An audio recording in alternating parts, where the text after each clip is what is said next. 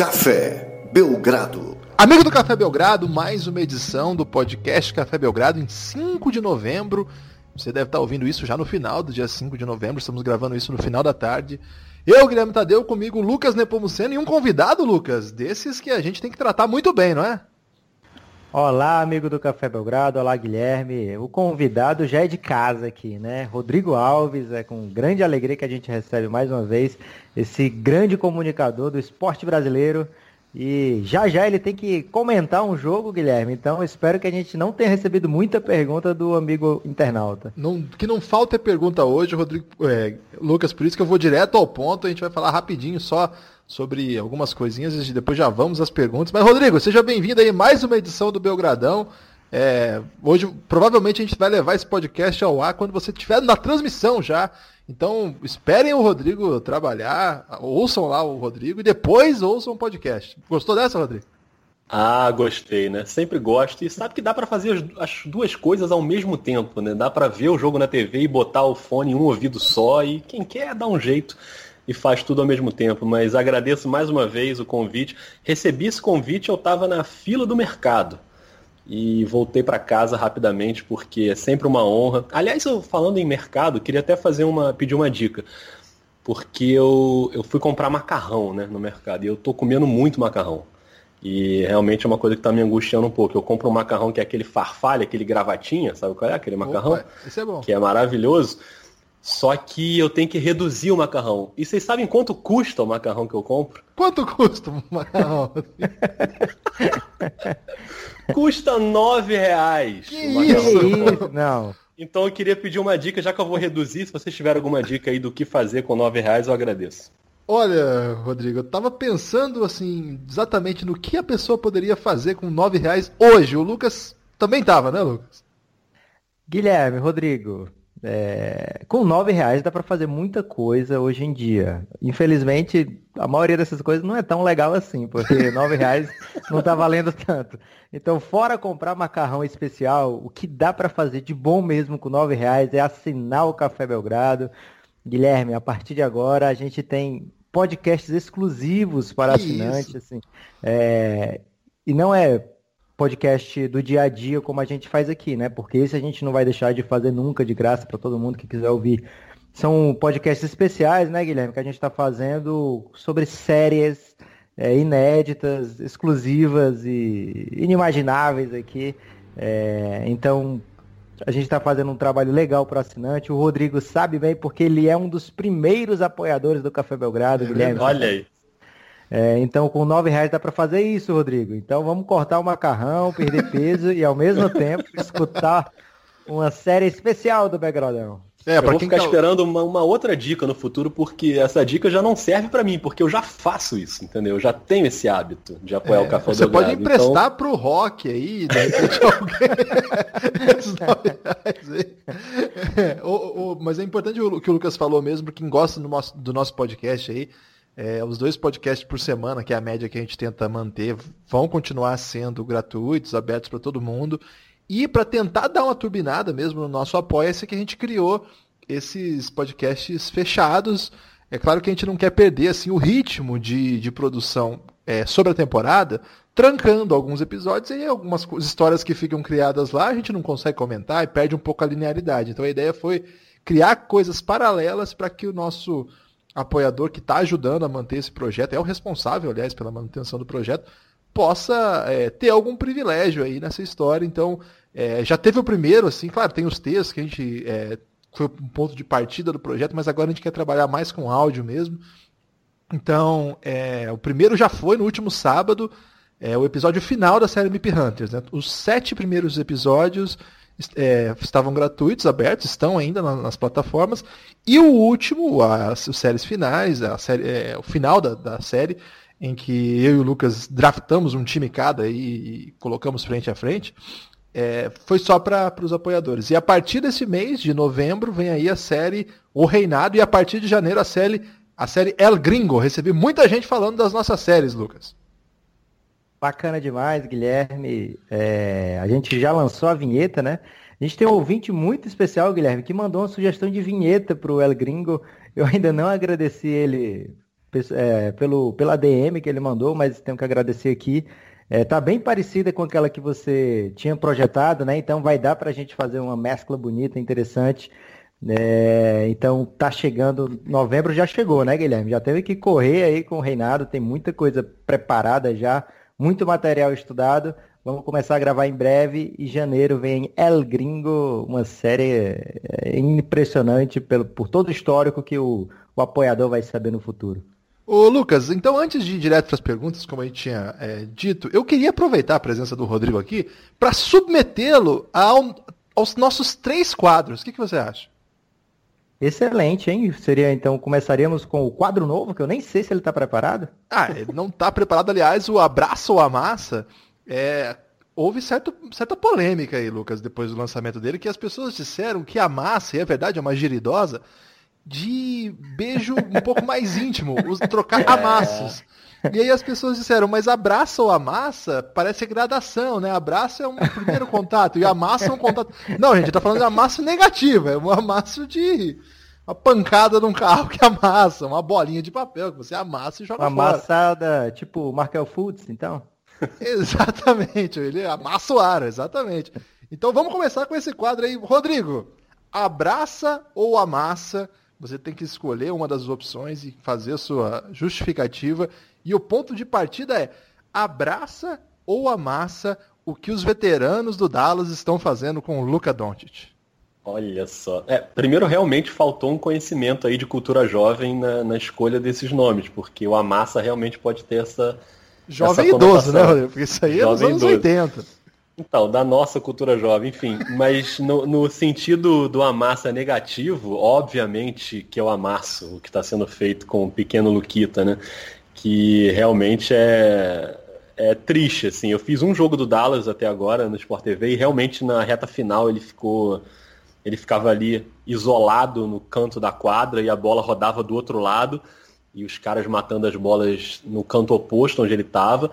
E, mas acho que depois isso se intensificou, né? A, a ponto de a gente ter visto alguns lances aí bizarros, tipo aquele do rebote do DeAndre Jordan, quase empurrando o Doncic para ficar com o rebote. É, eu fiquei até refletindo sobre isso, acho que isso pode ser até um tema para depois, num outro podcast. Se ele chegou meio com uma marra, entendeu? Se ele chegou meio se achando, não sei, cara, porque é muito esquisito o que está acontecendo, assim. É, e, não, e não sei, mas acho que o mais provável é que realmente seja uma coisa de marcar um território ali, de, de uma reserva de mercado, né? Tipo, esse gringo tá chegando aqui para tomar meu espaço, então vamos dar uma boicotada. Eu não sei, eu amasso totalmente essa situação. Lucas, sua vez de mandar um quadro aí pro Rodrigo. Vou trazer esse quadro de volta, Guilherme. O Pulou para.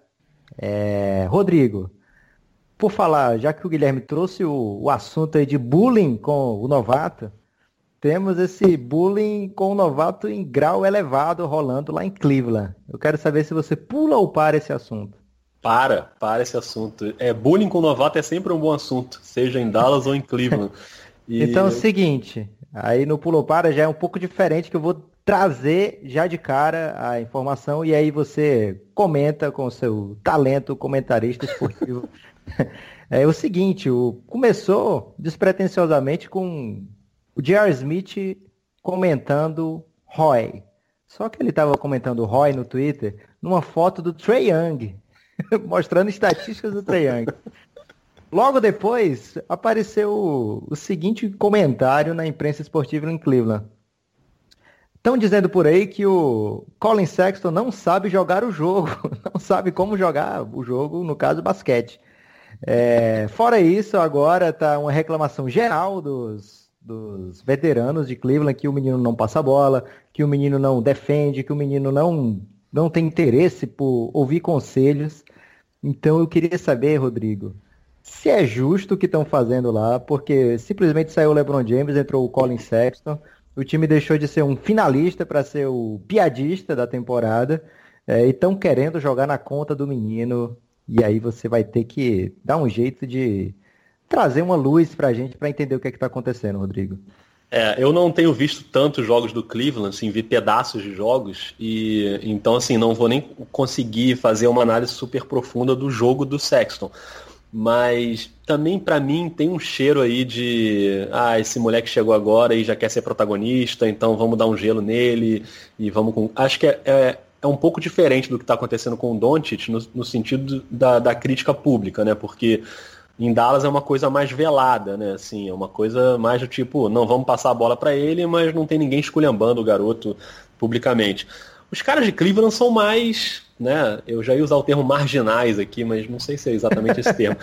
Mas é uma galera mais tô nem aí, entendeu? Tanto que o Tristan Thompson cunhou a frase que ficou inclusive muito famosa no podcast Café Belgrado, que é o time a ser batido, né? Então está sendo batido aí repetidamente para cumprir a profecia do Tristan Thompson. É, eu acho que também é normal, cara. Os caras devem estar numa vibe péssima lá, né? Porque era um time brigando por final o tempo inteiro e, e agora é um time que não ganha de ninguém. E, enfim, quer dizer, ganha aí quando saiu o Tailu conseguiu ganhar, mas, mas é muito ruim. Então, eu sempre acho que cabe a um time, e principalmente aos veteranos, é, cabe abraçar quem está chegando, entendeu? Porque o futuro da franquia pode estar ali, ele pode ser um. Então, mesmo que ele tenha chegado com uma marra e com um jogo mais sei lá, preguiçoso, pô, traz o garoto pro canto e dá um toque nele, conversa e tenta ir numa boa, entendeu? Porque acho que botar a lenha na fogueira, não consigo ver nenhum ponto positivo pro futuro pro Cleveland com isso. E agora, Rodrigo, você vai ser submetido ao último dos quadros que nós já criamos ou importamos ou adaptamos aí numa esse grande esforço criativo que é o Café Belgrado de imitar coisas que os outros fazem, que é o quadro Peba ou Pop. Posso fazer a pergunta? Não, eu tenho aqui uma, você quer fazer outra? Deixa eu fazer eu queria, cara. Depois não, eu quero duas agora. Agora eu quero é, duas. Vamos lá. Pebble Pop, Rodrigo. Pebble Pop é diferente um pouco porque a gente diz uma atitude que alguém tem e você tem que avaliar a atitude dessa pessoa, se é uma atitude Entendi. Pebble ou uma atitude Pop. É, todo mundo viu a enterrada que o Giannis deu ontem no Costa Cufos. Um negócio fora de série. Quem não viu, procura aí no, no YouTube. Escreve lá, Giannis Costa Cufos, que vocês vão se divertir. Depois do jogo, Rodrigo, o Giannis disse o seguinte. É, o cara perguntou para ele: Você não ficou se sentindo culpado por fazer isso com um cara que é do mesmo país que você? E aí ele respondeu: Definitivamente. Ele é um grande cara. Tipo, ele é um grande cara. Eu conheci sua família, eu conheci sua mãe. E vai ser muito estranho.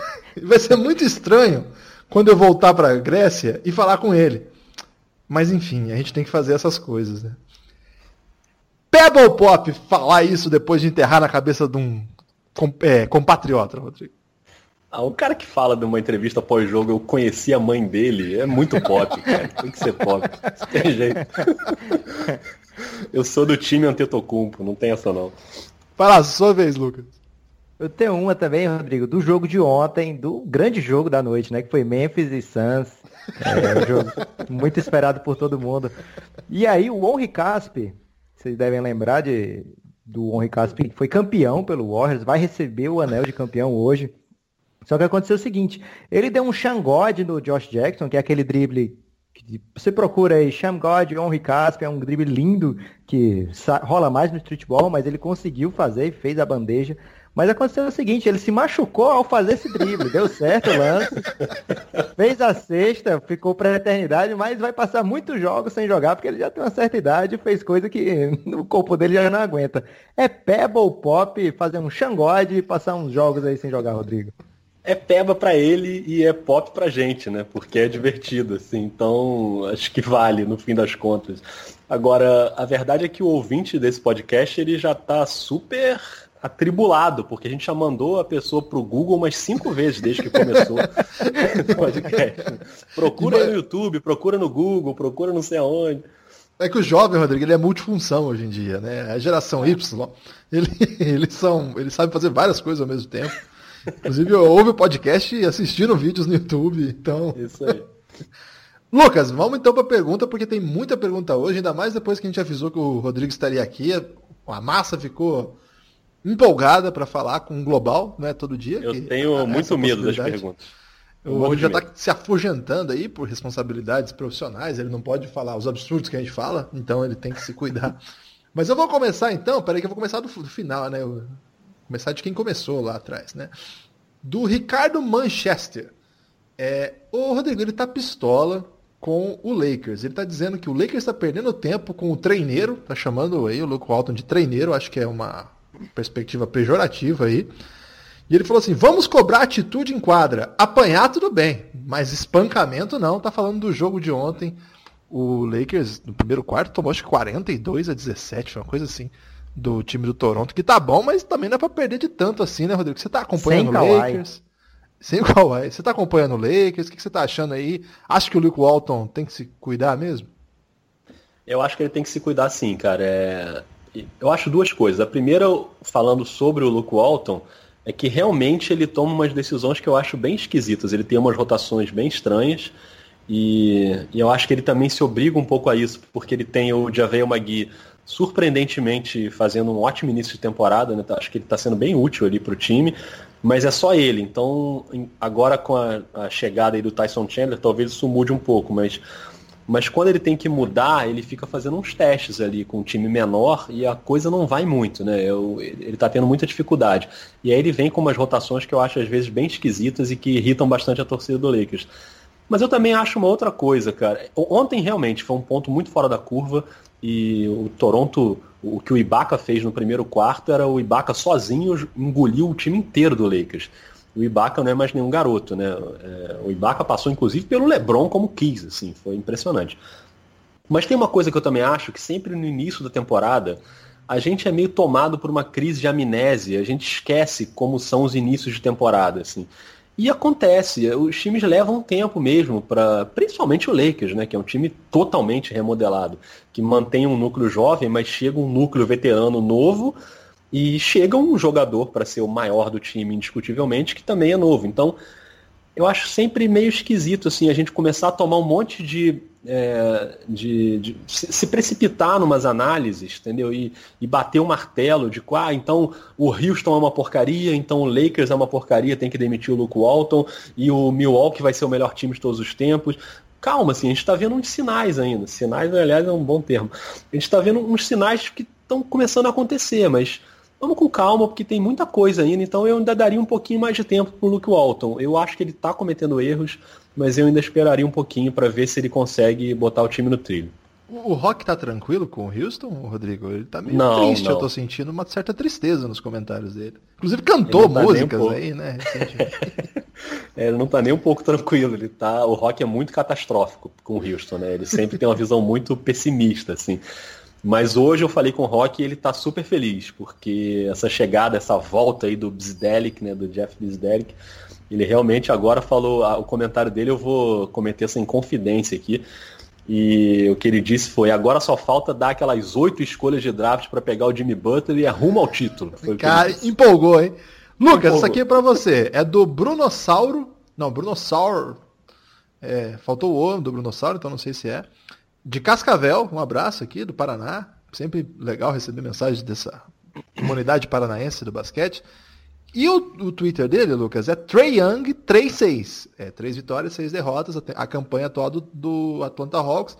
E ele diz no comentário o seguinte: apenas falem do meu menino Hawks. Valeu. Pô, falar, vou falar bem do Hawks, estou gostando de ver o que, que o Hawks está fazendo.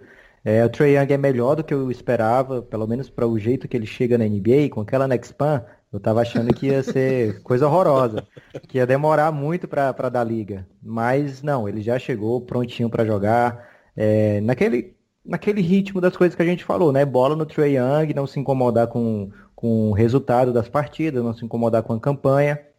E até tá indo bem, assim, bem melhor do que outros times dessa situação. Tá mostrando sinais de que. Fortes sinais, Rodrigo. Está mostrando sinais de que o time tem um futuro pela frente, tem, tem valores ali que são muito bons. Tem o Trey Young, tem o Taurian Prince, que o Guilherme não gosta.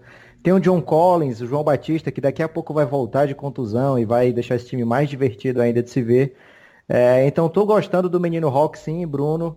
É, quando começar a ganhar mais jogos, a gente fala mais do menino Hawks, mas por enquanto tá de bom tamanho aqui. Três parágrafos. Ô Lucas, eu fui é, enganado pelo, pela foto de Twitter do menino Bruno, do Bruno Sal, de Cascavel, porque é, tem um flash no cabelo dele, eu achei que ele tinha cabelo verde. Eu até abri aqui para elogiar o cabelo verde em 2018, mas não, não é, não é não. É só a luz mesmo, o cabelo dele não é verde. Fica aí a, a sugestão que, ô Bruno, cai bem o cabelo verde, hein? Se você quiser fazer e mandar pra gente.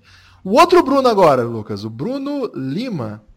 Bruno F. Lima, de Tijuca, da Tijuca, no Rio de Janeiro, claro. É, quer saber o que a gente acha dessas tretas internas do Mavis? Opinem sobre. Bruno, é, a gente aqui é Team Don't total, então mesmo se ele tiver feito alguma coisa errada, a gente vai defendê-lo. Imagina agora, assim, que ele está isolado no cantinho da quadra. É... Quatro vezes ele tocou a bola no último quarto do último jogo. Lamentável, assim, um negócio desesperador. O Rodrigo já falou um pouquinho aí no começo, concordo, assino embaixo. O Duda, Duda Pereira lá de. Pera aí, Guilherme, que eu tenho um, eu tenho um hot take aqui. Você vai falar mal do Luca Donte? Não, pelo contrário. Eu quero dizer ah. que eu tô adorando as tretas do Mavis porque eu tô de olho numa coisa inédita, Guilherme, que é o próprio Doncic levar o time à conquista da Taça Doncic.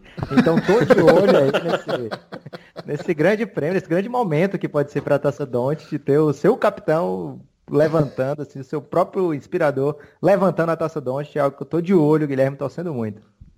Tá certo. O Duda Pereira, o Duda é gente boa, lá de Ribeirão Preto, jornalista, é, ele quer saber o seguinte, quais técnicos, essa é para você, Rodrigo, Quais técnicos vocês acham que ganharão seguro-desemprego antes de abril? Tem, tem que ver se vai continuar existindo esse negócio de seguro-desemprego, tá ok, Duda? Mas, ô, você acha que tem algum. Você falou já do Luco Alto, você acha que tem mais alguém aí para ficar ligeiro? Já rolou o Tailu, né, gente? É, é o, Tailu é já o Tailu, foi. verdade. Caramba, nem lembrava do Tailu. É, o Tailu foi. Eu não sei, cara. Eu acho que certamente vai rolar agora. É, quais? A gente pode ir tentando alguns alguns chutes aqui. Eu acho que o, é possível que aconteça com o Luke Walton. Eu acho as declarações do Magic Johnson meio contraditórias. Tipo, não vou demitir, a não ser que aconteça alguma coisa muito ruim. Ué, pô, claro, se não acontecer nada ruim, vai demitir por quê, né? É, mas não sei, Scott Brooks, por exemplo, no Washington. Nossa. Eu acho esquisitíssimo esse time do Washington mas não sei se, se, é o caso de demitir também. E o Rick Carlisle, apesar da campanha difamatória fortíssima desse podcast contra o Rick Carlisle, eu também não acho que o Dallas vai demitir o Rick Carlisle. Acho que ele é um cara que tem caixa para segurar. Então, é, não, não acho, sei lá, eu acho que o mais ameaçado mesmo, apesar da, da declaração dando um apoio, é para mim é o Luke Walton. Não não porque o time seja um dos piores, né? O Lakers nem tá ali na rabeira total da tabela, mas é porque a pressão ali é muito grande, né? Todo mundo quer ver funcionar o time do LeBron e tá demorando ali para engrenar. Então acho que ele é o cara que corre mais risco mesmo. Ô Lucas, você tá tranquilo com o emprego do Borrego? tá tranquilo. Tem, é, muito time trocou de técnico, né? Então ficaria esquisito já demitir, Isso, assim, é. já ficar de olho na demissão. Mas tem o Thibodeau pra gente ficar de olho aí. Por... Ah, é, bem lembrado, bem lembrado. É, quem mais? Acho que. Billy Donovan, tá né? Eu, eu, queria derrubar o Billy Donovan. Você tem essa esperança, Guilherme, mas não vai rolar não. Até mais porque o, o Oklahoma daqui a pouco vai engrenar uns joguinhos aí vencendo. É, acho que pouca gente tá, tá no olho do furacão. Acho que o Rodrigo falou bem aí dos principais. O Jorge Wagner, lembrei do Jorge Wagner aqui, é, não tem a cidade que ele é, não. É, ele quer começar a campanha Pass to Doncic, passar pro Doncic. Vamos começar essa campanha aí, top. Já começou, né, na verdade, com o Salamerge, que é o companheiro dele lá, ex-Real Madrid. Eles ficaram batendo bola antes do jogo. É, e é. até o nosso amigo Dadinho, o nosso seguidor, gente finíssima, mandou lá dizendo que é raro, é, gostou muito do vídeo lá deles batendo bola antes do jogo, que é um raro momento em que o Doncic recebe um passe durante os jogos do Dallas, ainda que seja batendo balãozinho antes do jogo. Lucas Faria, seu xará agora, Lucas bibliotecário, hein? forte abraço para o Lucas Farias. É, ele quer saber o seguinte: quem vem sendo a decepção do NBB até agora e qual o melhor jogador? Você foi em bons jogos aí, né, Lucas? Teve alguma decepção até agora? O que, você está achando? É, para mim a decepção tem sido o basquete cearense ter apenas uma vitória. Tudo bem que a Maria Alice, minha filha, só foi para um jogo, é, e justamente o da vitória, né? Então, uma parte dessa culpa é minha. Mas é, o time está tendo muita contusão. Daqui a pouco eu imagino que, que vai se acertar. Daqui a pouco volta o menino Sualisson. O Fioroto já está bem perto de voltar, dá um. Aquele apelido um... pro Sualisson que você tentou emplacar, ainda bem não deu certo, né, Lucas? Graças a Deus, Guilherme. Tá, vai emplacar ainda, mas infelizmente não foi meu. É, é do Stefan Eilert, que é o, o fotógrafo do basquete cearense oficial. Ele chama o Atetokounmpo de Espetocumpo, que o apelido dele é Espeto. É... culpa não, ele chama o Soares. É, o assim. Soares, desculpa. É, talvez não esteja com essa moral toda ainda. Mas ele chama o Soares de Espetocumpo, é um apelido que cai muito bem, porque os dois têm o estilo de jogo muito parecido, Guilherme, com uma pequena diferença, pequena diferença técnica. Mas o melhor jogador, claramente, Douglas Kurtz, sem clubismo, o cara tá fazendo coisas incríveis, já teve jogo aí de 30 pontos, jogo de 20 rebotes, daqui a pouco ele Vai ser o Will Chamberlain cearense. Douglas Costa, melhor jogador. Hoje ele tava tirando foto com o Whindersson Nunes, hein, o Douglas Você viu isso aí? É, vê sim, poucos jogadores do NBB têm a honra de ter dividido a quadra com o Whindersson, então mais um ponto a favor do Douglas. É aí. cearense o Whindersson? Não, ele é piauiense. Ah, piauiense, tá certo. Então, eu acho que esses, é, o Bauru talvez seja o time com a pior campanha dentro dos times que a gente esperava mais, mas também muita lesão, né? É, então acho que é, é, ainda é cedo para o NBB a gente falar de decepção. O Corinthians agora vai passar por maus bocados aí, machucou o Fischer, né? Então vamos ver como é que, que se desenha aí. Mas eu acho que até agora dá para dizer que está sendo cumprido aí o que se esperava. Franca forte, Flamengo forte. É, Minas muito bem, né, Guilherme? Minas bem, vencendo os jogos mais difíceis. Pinheiros também, aprontando o jogo duro. No geral, acho que tá isso aí mesmo que a gente esperava. O Bauru talvez podia estar um pouquinho melhor, mas no geral, né, acho que Brasília também não precisava tá, não ter vencido nenhum jogo ainda, né? Tem time para vencer. Mas é que o Joinville andou roubando umas vitórias aí que ninguém esperava, né? Então uma surpresa positiva aí. E daí para pegar melhor jogador aí é complicado também, né? Muito cedo, muito cedo mesmo. É, quem tá bem é o Fuller no Corinthians, o Zach Graham é o cestinho do campeonato, mas o time só perdeu. O Gé do Bauru tá meio isolado lá, né? É, então tá sendo protagonista. O David Jackson assumiu mesmo o time, né? Jogou muito aí, né? Contra o, contra o Cearense, né, Lucas? Foi. Então, de modo geral, acho que por enquanto o que dá para fazer, Lucas, é fazer essa passadona geral aí. Murilo Belete agora, para você, Rodrigo. Murilo Belete, o parente do Belete, que a gente não sabe se é, parente em potencial. Ele Eu quer quero te fazer uma proposta, Guilherme. Pode falar. Eu quero fazer uma proposta de troca de pergunta. Porque essa isso? pergunta do Murilo Belete que aliás é grande figura, está sempre comentando também com a gente tal, ele, ela, ela cita é, o Mip Hunters de alguma forma. Concorda comigo? Você ainda nem Verdade. leu, mas eu sim, já sim. Né, citei. Então, eu queria fazer uma proposta de troca e eu, eu queria ganhar a próxima pergunta. A pergunta do Gilson, que é sobre um time pelo qual eu estou completamente deslumbrado. Então, queria ter a oportunidade de falar sobre esse time. Gostaria ô, de fazer essa proposta. Ô, Lucas, você aceita a proposta de responder a do Murilo, então? Rodrigo abusando do status de global, né, Guilherme? Vamos ser sinceros aqui. Mas... Mas... a gente tem que se submeter, cara. Não tem jeito. Senão a gente não consegue trazer esses caras aqui. o Murilo quer saber o seguinte. É... Vale Sophomore ser draftado no MIP Finale? Tá uma crítica minha aqui, né? E Javal Magui? Tá fazendo críticas, Lucas. Ah, o Murilo não tá satisfeito com o episódio final. Ele tá dando spoiler aí, né? Muita gente é... não ouviu ainda, então vou, vou deixar essa pergunta, essa parte da pergunta sem resposta, Murilo, porque muita gente ainda vai se tornar nosso apoiador e não pode ter esses spoilers assim Isso. de bobeira, né? E Guilherme? o apoiador, assim, no momento que ele apoia, ele solicita o episódio e recebe na hora, né, Lucas? Não tem nem assim um segundo de atraso, é na hora. Então, quem quiser ser apoiador, corre lá cafébelgrado.com.br, vale a pena. A pergunta que ele mesmo diz, pergunta séria. Tatum pode aparecer no All-Star Game? Gordon Hayward pode fazer uma temporada importante? Tá feio o Gordon Hayward, hein? Foi na ferida, né? O Gordon Hayward é... não, não, não tá jogando ainda o que a gente espera dele. Ele mostrou alguns flashes, né, Guilherme? Alguns momentos bons, mas no geral não tá dando para deixar ele em quadra muito tempo. Ele, o time tá pior quando ele tá em quadra é muita gente, o elenco do Boston é gigante, né? Então, tem gente pedindo passagem, na posição dele tem Tatum, tem Jalen Brown, meninos que jogaram demais nos últimos playoffs, também não adianta frear a evolução desses meninos para fazer o Golden Hayward se adaptar. Então, vai ter que ter paciência o Boston, vai botar ele para jogar quando o jogo estiver um pouco mais tranquilo, ou então continuar nesse time limit aí, né, Guilherme? É... Time limit. Nossa senhora. E aí o, o Hayward aos poucos vai voltar, eu espero que sim, espero que ele esteja bem. A gente toma sempre como parâmetro a contusão do Paul George, né? É, que o Paul George acabou se recuperando plenamente. A gente espera que isso aconteça com o Hayward também, não, cada corpo é um corpo, reage de maneira diferente, não adianta a gente é, achar que é apenas uma questão de tempo, pode ser que o Hayward jamais volte a ser aquele cara que ele era. Então, no feeling, eu acho que ele volta sim, volta bem. E o Tatum no All-Star Game vai acontecer, mas difícil ser esse ano, Guilherme, porque tem, tem talento aí. O Boston é um dos poucos times que não tem ninguém fazendo mais de 20 pontos por jogo.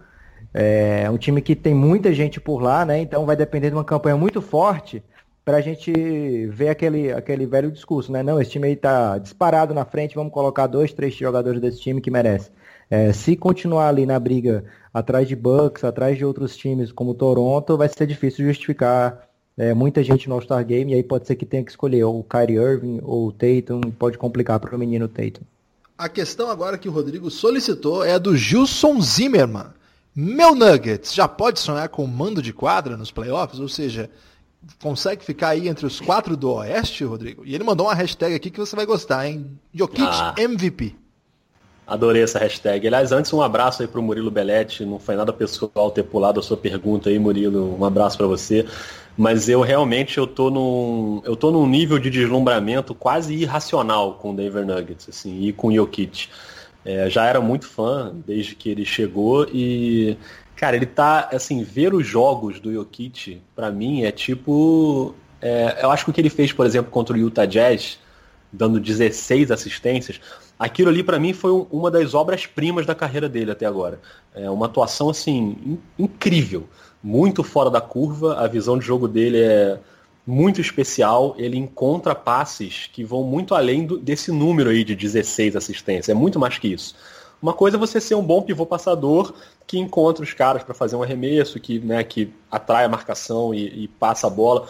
Outra coisa, ele ele abre uma cortina no meio da quadra, assim, e você vê um cara que você não tinha visto, e ele viu, e ele encontra o cara livre para fazer um arremesso ou para fazer uma bandeja e tal. Então o que ele tem feito é realmente muito especial. É, acho que está todo mundo muito impressionado com o que o Jokic vem fazendo. É, eu até coloquei lá no Twitter do Dois Pontos é, uma, uma provocação né, de que ele é o maior pivô passador da história da NBA, só atrás do Will Chamberlain, e por enquanto eu acho que isso ainda pode mudar. E é porque o Will Chamberlain é, é uma outra coisa, né? É ele é um outro tipo de, de jogador, não dá para você comparar. O Will Chamberlain já liderou a NBA em assistências numa temporada. Então é uma coisa muito bizarra, mas assim, é claro que também era um outro basquete. E, e, a gente não tem como avaliar como era a visão de jogo do Chamberlain. A gente não viu vários jogos do Chamberlain. Tem pouquíssima coisa né, para ver em VT.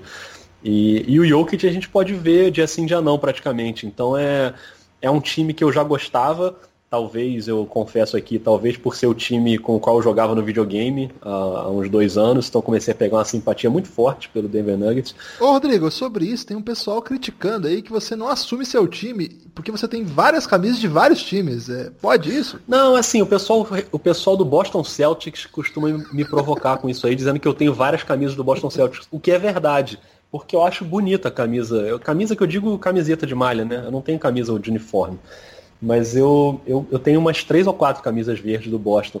Mas eu realmente, assim, tenho de vários outros times também, né? E eu não modinha, tenho um time né? assim. É, não, não é modinha Quem não. Quem tá ganhando, não, outro não. camisa. É, não é verdade porque eu tô olhando para ele agora aqui no, no, no, Skype e tá com a camisa do Cleveland Cavaliers. mentira. não, mentira, mas eu tenho, por exemplo, camisa do Clippers, que não tá ganhando nada aí, né, desde talvez sua fundação, de repente.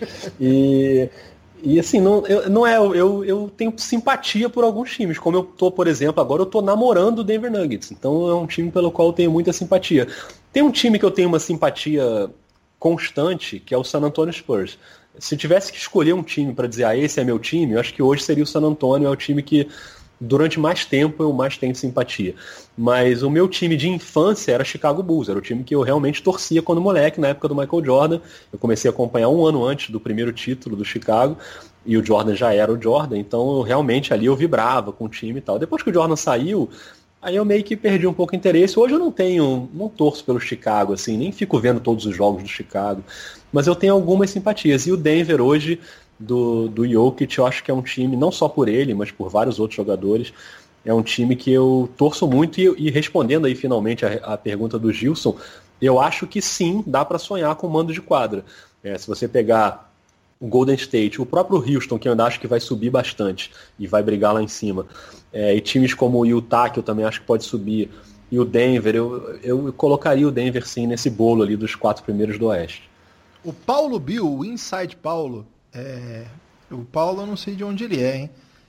O... Ele quer saber sobre o basquete universitário, começa na próxima terça-feira, no vulgo amanhã.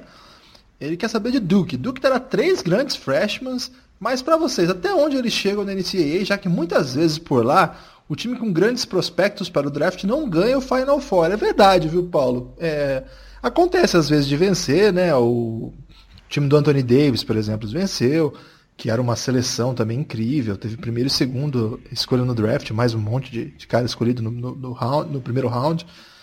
Mas assim, é tão aleatório nesse. Não é aleatório, né? A palavra não é aleatório, mas é tão imprevisível, porque tem tanta força disponível. E por que, que os, os grandes prospectos não vencem? É porque eles são muito jovens ainda, né? Eles, têm, eles chegam na NCAA com 18 anos. Então a tendência é que você vai pegar jogadores de 21, 22 anos com projetos mais consolidados, por exemplo, Vila Nova nos últimos anos, passou o rodo.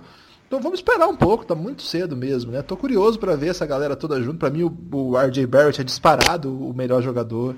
É, me empolgo com ele muito mais do que com o Zion aí, que a galera adora de postar foto. Não aguento mais ver foto do, do Zion pulando tal. Quero ver ele jogando, quero ver começar o jogo. E até agora eles não jogaram assim contra é, adversários decentes, né? Então vamos ver. Curiosíssimo. É, a Larissa, Larissa Bastos Larissa, um dos, uma das poucas mulheres nossos ouvintes que, de, que revelou a nossa pesquisa, Lucas. O Censo Belgradão 2018 diz que nós temos aí 3% só de ouvintes do sexo feminino. Precisamos evoluir nisso e em jovens, viu, Lucas? Os jovens é, aparentemente nos abandonaram. Não Guilherme, temos jovens. Você tá, você tá literalmente usando como target jovens mulheres. Não, não é isso. Sabe qual é a questão? A questão é a seguinte, é só você ver o tipo de convidado que vem aqui. Qual o convidado do programa de hoje? É um homem velho. Assim, é natural que as mulheres jovens não ouçam esse podcast. Entendeu? É, mas, mas, a gente, mas a gente também topa mulheres de melhor idade e também jovens é, do sexo masculino. A gente está querendo essas duas. É, não Entendi. tem problema. É, na verdade, é uma falha nossa aí. Nós vamos ter que dialogar com os públicos. Então, Larissa, muito obrigado pela pergunta, pela audiência. Ela quer saber o seguinte. É, vocês acham que os times do leste estão se sobressaindo aos do oeste nesse início de temporada? Por exemplo, Bucks, Raptors, Pacers, Celtics e eles parecem que eles podem evoluir ainda mais. E aí, Lucas, como é que fica essa questão aí? Eu acho, Larissa, obrigado por acompanhar o Belgradão. Eu acho o seguinte, Guilherme, é mais fácil esses times terem grandes campanhas justamente porque eles enfrentam muitos times da mesma conferência. Então, é, a gente vê o, o, Raptors e o Pacers jogando muitas vezes contra o Cleveland Cavaliers. É, enquanto no Oeste só tem praticamente pedreira, né? Os times que eram acostumados a esse saco de pancadas, como o Sacramento Kings, inventou de ganhar jogo. É, times como o Memphis aí ainda não decidiu o rumo que toma, né? Então tá tomando jogo, tá ganhando jogo de time, de time bom e entregando outros para o Suns, por exemplo. É, o Dallas também tem um, um time que não dá para brigar por playoff, mas dá para incomodar, já ganhou o jogo aí é, de outros times que planejam algo maior. Então é normal que esses times, como principalmente o Bucks e o Raptors, que já tiraram aí um, uma grande. já abriram uma vantagem boa, eles acabem aparecendo muito, porque até mesmo os times do Oeste que estão que fortes lá, como o Denver, daqui a pouco eles pegam uma sequência de jogos duros e fica difícil de, de manter né, essa, essa campanha tão positiva. Mas eu ainda acho que o Oeste é mais forte. É, faltou ainda os Sixers, né? Aí, porque o Sixers está numa campanha excelente fora de em casa, na verdade, ganhou todas em casa e perdeu todas fora, né? É, então, por isso que o Sixers, por ainda não ter essa capacidade de vencer os jogos fora de casa, porque ele também não está nessa lista aí da Larissa, mas o, eu acho que o leste está muito desigual, tem times muito bons que são superiores demais aos times ruins do leste. E isso no Oeste não tem, né? Lá é mais equilibrada a parada, tem muito time forte e o, os times fracos não aceitam ser tão fracos, Guilherme. É, então acho que essa é a leitura que eu estou fazendo até agora. O Marlon Lowers, Marlon, não sei se eu estou pronunciando o seu nome adequadamente, manda aí o seu nome certinho pra gente. Ele chama a gente de lindo, viu, Lucas, Rodrigo? Seus lindos, o que se passa com o Celtics? Está faltando vontade, entrosamento? Kyrie e Hayward desenferrujarem ou todas as alternativas? A gente falou um pouquinho disso já, Marlon. Acho que tem um pouco de cada mesmo, né? E a gente até chamou atenção para isso. Esse começo ia ser um pouco acidentado mesmo. Só polêmico é... a falta da vontade aí, né? eu, eu achei mais roda. polêmico chamar a gente de lindo, mas é... como ele tá usando aqui na, na foto do perfil dele, é, é uma versão do Simpsons para a capa do Nirvana. Então ele parece uma pessoa irreverente, deve ser isso. Marlon, forte abraço, a gente falou bastante, acho que até, mas é, eu ia dizer que o, a projeção que a gente fazia é que o time ia demorar um pouquinho para engrenar, inclusive porque mudou tudo, né, do ano passado, o Hayward e o Kyrie não jogaram juntos ainda, e os meninos do ano passado estão pedindo mais protagonismo, então tem um chãozinho aí para percorrer. O Robson com dois S's. O Cavs ainda é o time a ser batido no leste? Rodrigo, tem um time pior aí que o Cavs no, no leste? Olha, tem que cavar fundo para achar um time pior que o Cavs, né? Na campanha não tem e jogando basquete eu acho difícil também, né?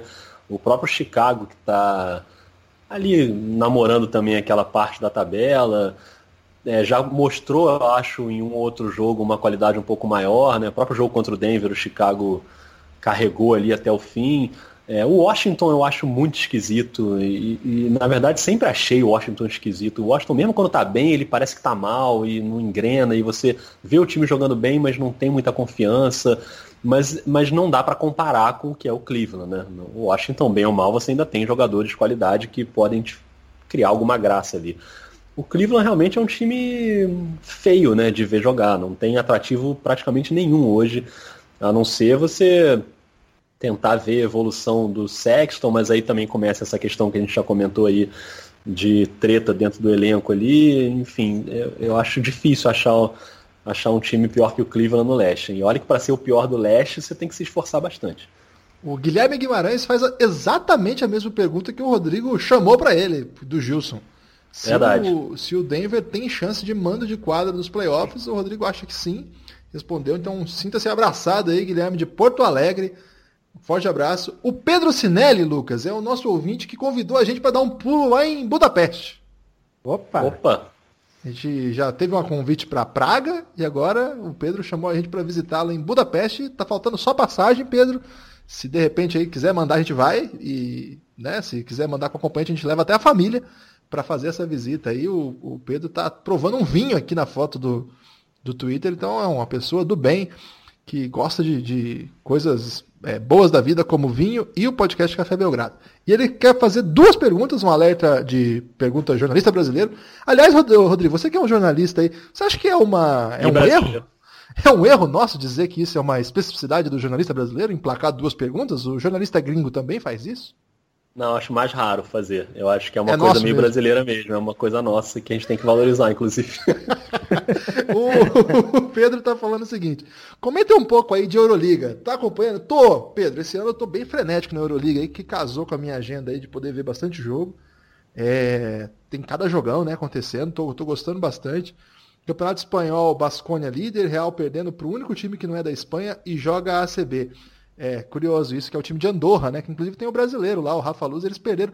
Mas tem uma coisa curiosa acontecendo, inclusive por isso mesmo, por esse, essa relação é, Euroliga-ACB, que são os times que jogam a, a Euroliga, é um campeonato muito pesado, né?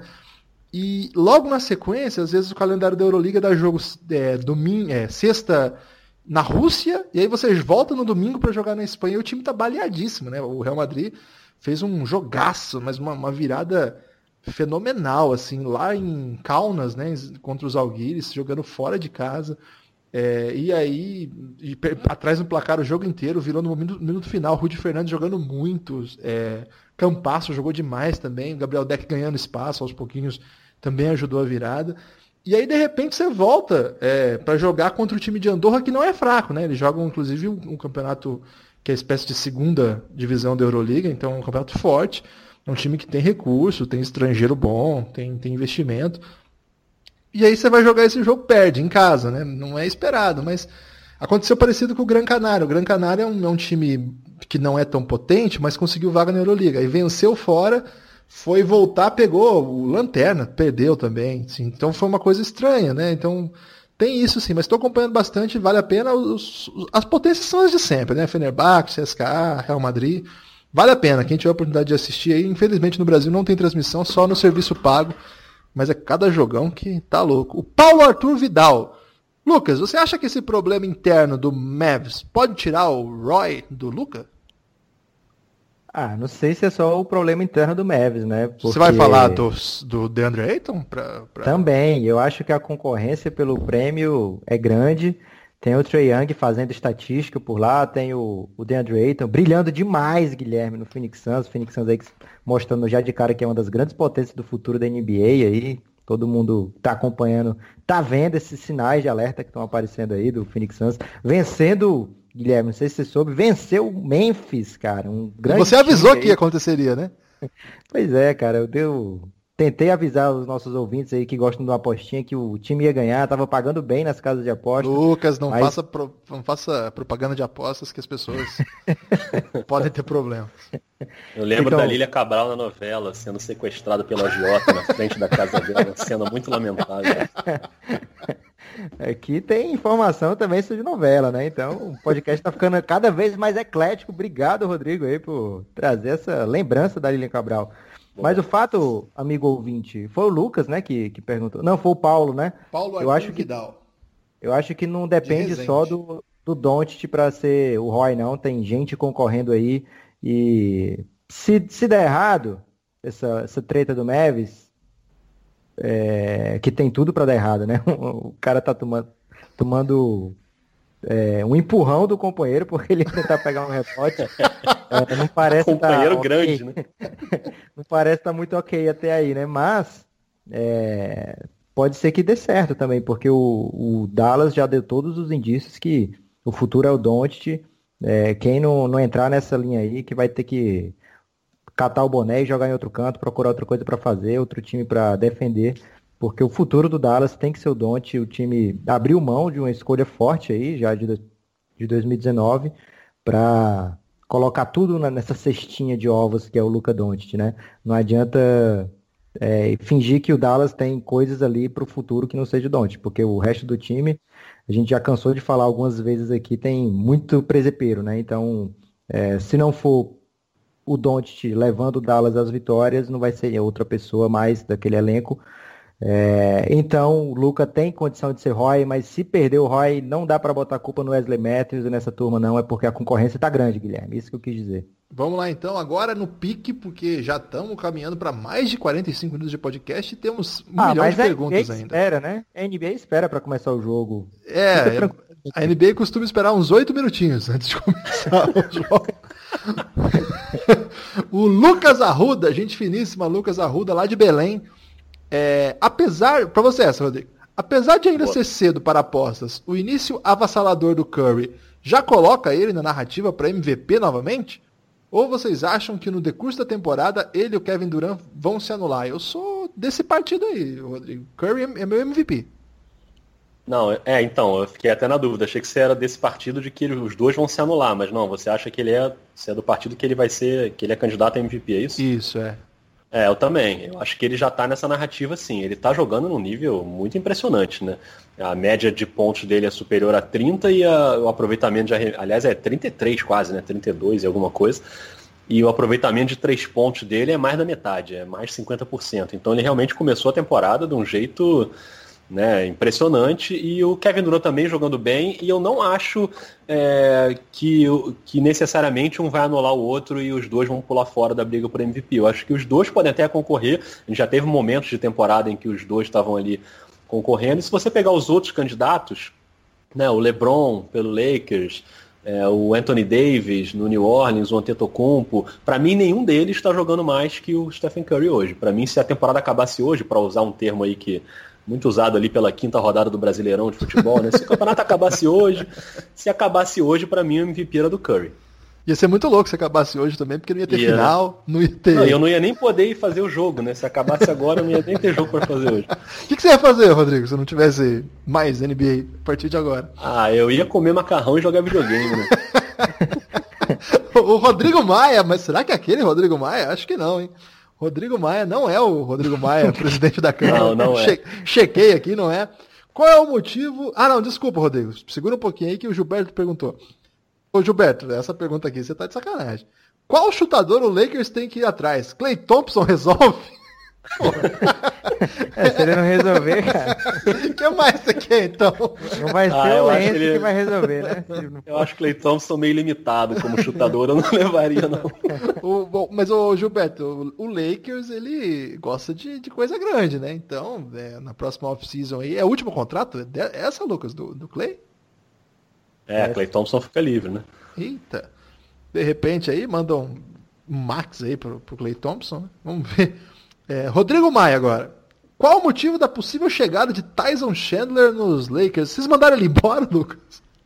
É, a gente dispensou o Chandler com toda razão. É, veterano, muito veterano que não vai fazer sentido num time que está em processo de rebuild. Então vai pro Lakers, ser reserva do Javeio Magui. Olha onde foi parar o Tyson Chandler, cara. Reserva do Javeio. E eu acho que é capaz de ajudar o Lakers, porque quando o Javeio Magui senta, é, fica uma coisa muito feia. O time que o Lebron montou no 2K, Guilherme, que era ele e o Kuzma de, de center e power forward, não tá dando certo.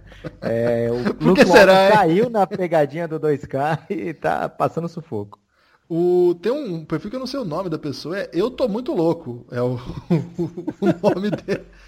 É, a temporada passada subiu a cabeça do Rozier, ele tá achando que é o franchise player do Boston. Você era fã do Rozier, não era, Rodrigo? É, eu gosto do Rozier, assim, realmente, assim, ele teve um momento muito bom quando o Kyrie estava machucado, né, na, naquela reta final da temporada passada. E é, é, curioso, porque o Boston tem uma, uma decisão difícil para tomar, né, com ele, assim, de trocar ou esperar terminar a temporada. E isso depende muito também do que vai acontecer com o Kyrie, porque não sabe se o Kyrie vai ficar em Boston ou não, né? Ele sinaliza que fica, mas enfim, é o Kyrie, então você nunca sabe direito o que, que pode acontecer. E o, então tem essa questão aí do Boston resolver o contrato do Rozier, porque claramente o Rozier, assim, não vou dizer claramente porque eu não estou dentro da cabeça do cara, mas me parece muito claro que ele ele pretende ser um protagonista. E se não for em Boston, ele vai querer ser em outro lugar. A cabeça dele é meio essa. Não de franchise player, né? Como disse aí o Eu Tô Muito Louco. Mas é, ele quer ser um cara titular, né? Tá claro. E ele mostrou que tem até qualidade para isso, apesar de ser meio louco e de vez em quando dar uma é, uma, uma, surtada na quadra. Mas eu tô curioso para saber como é que vai ser esse futuro aí na, durante a temporada, se eles vão. Se o Denend vai botar o Terry Rozier numa troca aí no, até a deadline, não sei, vamos esperar. Tem que botar o Lebron para ele aceitar. É, pois é, ele, o Danny End para aceitar a troca no Rozier tem que mandar um, sei lá, um Clay Thompson da vida. O Marcelo Sakura, Sakurakui. Marcelo Sakurakui. Amigos, já se fala, é lá de Porto Alegre, Marcelo. Amigo, já se fala na demissão de Luke Walton em Los Angeles. No entanto, antes de demitir o técnico, não seria melhor trocar os seus auxiliares? Sobrou pra galera, hein? Esses caras acham que tá sossegado. Deu ruim. Por exemplo, um bom técnico de defesa não traria benefícios ao time? Ô Marcelo, pode ser. Não sei, não. Eu acho que não tem que trocar o Luke Walton ainda não, ainda que eu concordo com o Rodrigo, ele faz umas coisas bem bizarras. Mas é, esse tipo de pergunta, se a gente quiser responder com seriedade, a, a, a, resposta honesta é não sei, porque a gente não acompanha o treinamento, né? Vai saber o que, que eles fazem lá no treinamento, como que isso se trabalha, se os técnicos de defesa de fato são bons. Uma coisa que está cantado desde que o LeBron foi para lá é que a montagem do time foi muito ruim. Tá todo mundo falando isso, mas desde o minuto um. Então, enfim. É duro também sobrar pro Luke Walton nessa, nessa, nessa farra aí. Meu nome é Aceloura. É o nome da pergunta que manda. De Belém também. É, meu nome é Aceloura. Não peguei essa referência. Talvez o Lucas aí, que tem um conhecimento vasto de referências das mais improváveis, pode ajudar. O que, que vocês têm achado do Spurs? O que desqualifica o DeRozan, por exemplo, para não ser, não ser cotado como MVP, Rodrigo? Ah, cara, o The Rose. Você pulou uma pergunta, eu acho, né? Mas enfim, é, depois a gente não, pode voltar. Perguntei não. É, não? Não. É um negócio do pace lá, do pace altíssimo. Acho que tinha, pelo menos aqui para mim, tinha aparecido antes. Mas o que eu acho assim, cara, o DeRozan é, ficou meio chateado quando foi trocado, né? E, e, publicamente isso foi, foi tratado, mas eu acho que vai ser muito bom para ele e acho que já está sendo bom. Assim, ele começa a temporada num nível altíssimo também. A, o volume ofensivo dele está no nível do melhor da carreira dele, do que ele já teve em Toronto, e ele está passando mais a bola, mais ainda do que vinha passando na temporada passada, que ele já tinha adicionado uma assistência que ele não tinha, né? Ele era muito um finalizador, tinha adicionado isso na temporada passada e está subindo mais um degrauzinho em relação aos passes. Então, eu acho que vai ter um, um, né, um, a mão do Popovich em cima disso aí.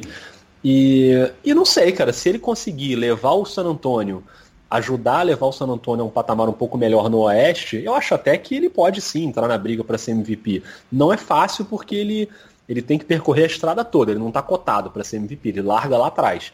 Então ele tem que ultrapassar um monte de gente.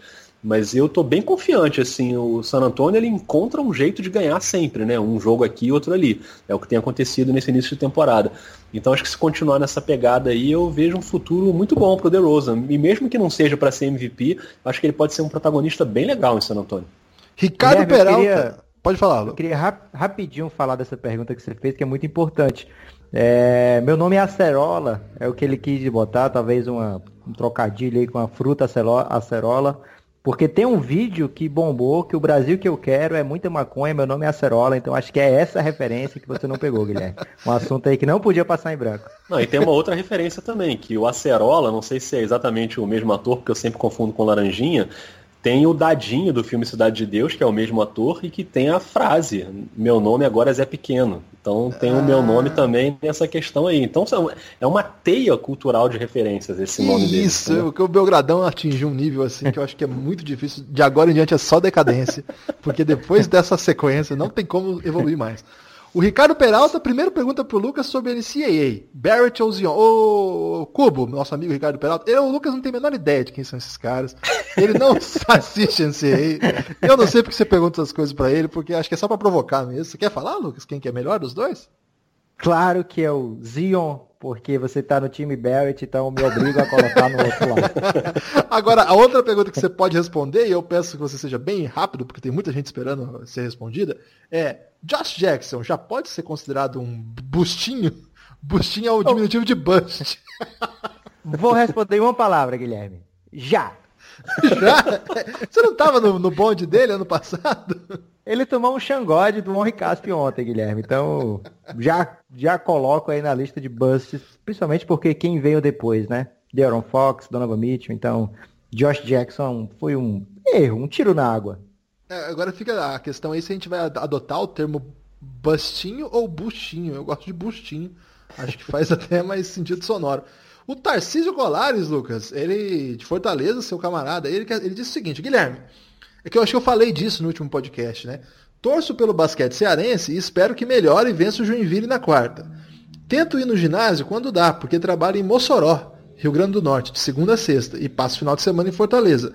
Mas espero conhecer o Nepopop lá no CFO. O que é CFO? Lucas? Opa, é o Centro de Formação Olímpica onde o basquete cearense está ah, mandando É o ginásio novo, né? É lindão. É, foi lá que o Ertel treinou, inclusive, ele contou aqui pra gente. Li que os Sixers estão 0-5 na estrada. Dá para explicar? Dá para explicar. Os Sixers têm dois caras que jogam mais de 20 minutos que não sabem arremessar a bola. Então, enquanto eles não conseguirem resolver isso aí, ô Tarcísio, o time vai sofrer. E ele tá pedindo, Lucas, pra gente comentar o desempenho no Fantasy. Ele tá apanhando do Maringá Belgradão, inclusive, aí nessa rodada. É, eu tenho o Jokic no time, viu, Rodrigo? Então fica difícil para meus adversários. É, é muita estatística. Você tá liderando ainda, Lucas? Eu não sei, Guilherme, porque eu passei uns dias sem ver, mas o meu time deve estar tá, deve tá brilhando demais. Eu abri um, um, um tópico hoje lá de discussão com os nossos ouvintes, então vão lá vocês apoiadores que estão no Fantasy do Belgradão, que tem discussão nova pra gente ter lá no Fantasy. E quando a gente tiver mais tempo, a gente fala, dá até uns comentários aí sobre os times da galera, né, Guilherme? Boa, boa ideia. Vamos fazer isso aí no, num podcast especial para os assinantes. O Igor, grande Igor, estudante de engenharia elétrica da UFC, que só dá Fortaleza hoje aqui, nosso público é, aí do Ceará aumentando a cada dia. O Igor sempre manda mensagem também, um abraço. Os Bucks aguentam uma disputa com Celtics ou Raptors? Eu acho que aguenta sim, viu, Igor? Eu acho que aguenta. O time tá jogando demais, tem um técnico muito bom e tem um, talvez o terceiro melhor jogador da temporada. Não sei, segundo ou terceiro. É, o Heraldo, alguma. para você essa aqui, Rodrigo. Algum dia veremos Jordan Clarkson passando a bola? é, não sei se a gente está um pouco distante desse dia, na verdade. Mas eu só para embasar com números a pergunta, eu vou até entrar aqui agora. Jordan Clarkson nessa temporada, a gente tem aí números de assistências dele. 0.9. Maravilhoso. É difícil a gente ver ele passar a bola, porque ninguém mais vai ver o jogo do Cleveland. Então a gente tá livre desse risco aí de ver ele passando a bola. É, ele ganhou inclusive um apelido aí, que quando um jogador tem muita confiança, é uma confiança Jordan Clarksiana. Virou até um conceito já. A gente vai tentar difundir essa, esse novo conceito aí do Belgradão. O Raptor agora, o, agora o Wesley Matthews está tentando roubar dele esse conceito. Isso, é um nível mais avançado de confiança. Esse nível do Wesley Matthews é sinistro. O Raptor Yamamoto, ele é torcedor do Raptors, é... e eu não sei de que cidade que ele é, mas ele, todo o perfil dele é sobre o Raptors. Com a surra que o Raptors deu no Lakers ontem, mais a declaração de Kawhi dizendo que não era fã do time de Los Angeles. Tá vendo o que ele tá fazendo aqui, né, Lucas? Podemos dizer que as suas chances de permanência no Toronto estão aumentando? E se não for roubar muito, Fale também da temporada do Sérgio Baca. A gente falou da ressurreição do Sérgio Baca aqui já. O Rodrigo voltou a comentar que ele destruiu ontem. E aí, Lucas, essa reflexão do Raptor Yamamoto, o Kawhi Eu pode que... fazer esse plot twist aí? É um assunto que a gente já começou a tratar no dia da, da transação, né, Guilherme? A gente fala, falou sobre isso, que o Toronto tendo uma ótima campanha, chegando ao final de NBA possivelmente, ou pelo menos ao final de conferência, com uma campanha muito boa, é, vai deixar o Kawhi mais propenso a considerar Toronto como uma opção real. É, antigamente já não era, ele não colocou o Toronto na lista dos seus desejos. Mas como o Masai falou quando contratou o Kawhi, você não pode perder a chance de ter o Kawhi no time, mostrar para ele o que é jogar em Toronto, fazer com que ele se apaixone pela cultura do time, pela cidade, pelas vitórias. É muito mais tranquilo você fazer uma campanha dessa no leste do que no oeste. É, tá aí o LeBron passando já por perrengue lá no, no Oeste. O Kawhi viu muito bem como é difícil conquistar 50 vitórias no Oeste. Ele fazia isso todo ano com o San Antonio, mas ele via como era difícil. E agora ele está tirando o jogo de folga e o time traulitando adversários. Então a chance do, dele ficar no Kawhi, que do Kawhi ficar em Toronto passa muito pelo sucesso do Raptors. E o sucesso do Raptors, Guilherme, está passando muito por Sérgio Ibaka de center, Jonas Valanciunas vindo do banco, e dependendo do adversário ele inverte isso aí, coloca o Jonas de titular muito bacana que o Nick Nurse tem feito até agora lá em Toronto. Gostei do, do uso do verbo traulitar aí, um, acho que pela primeira vez na história do Belgradão, mais de um ano de podcast, o traulitar foi utilizado. Rodrigo, para você essa aqui, o Hector Gomes, o Hector Gomes, também não sei de onde ele é. Toronto ou Celtics poderiam ir na final de conferência no Oeste, é, se estivessem no Oeste? Ou a diferença entre essas conferências é muito gritante? É, acho que o Lucas falou um pouco sobre esse assunto aí quando ele diz que a, a temporada regular no leste é mais fácil, né? Você conseguir vitórias e, e parecer um time melhor do que você realmente é. Mas nesses dois casos aí, é, principalmente o Toronto nesse início de temporada, acho que o time realmente está jogando muito bem, como o Lucas acabou de falar. E poderia sim ir para a final do Oeste. O que eu acho é que tanto um quanto o outro, indo para a final do Oeste nesse momento, nessa hipótese aí que é impossível, mas se acontecesse, qualquer um dos dois tomaria uma traulitada, para usar aí pela segunda vez essa expressão, do Golden State, que está jogando muito mais que qualquer outro hoje. Então, é, não acho que seria, enfim, que seria páreo para um time como o Golden State. Mas comparando com os outros times do Oeste, que ainda estão capengando, né? O Houston, que está lá para trás, o Utah, que também não começou tão bem. Então, acho que daria para medir força sim. O Matheus Santos, depois de anos perdendo e não sendo recompensado, vocês acham que o Nets deveria entrar na corrida pela Taça Don't? Esse ano é o ano que eles têm escolha já, Lucas? É, como já, Guilherme. Faz 18 anos que eles não têm escolha. Parece que foi ontem, rapaz. Será que eles têm de, eh, departamento de olheiro lá, essas coisas? Acho que, aliás, acho que é isso que o Splitter tá fazendo lá, não é não?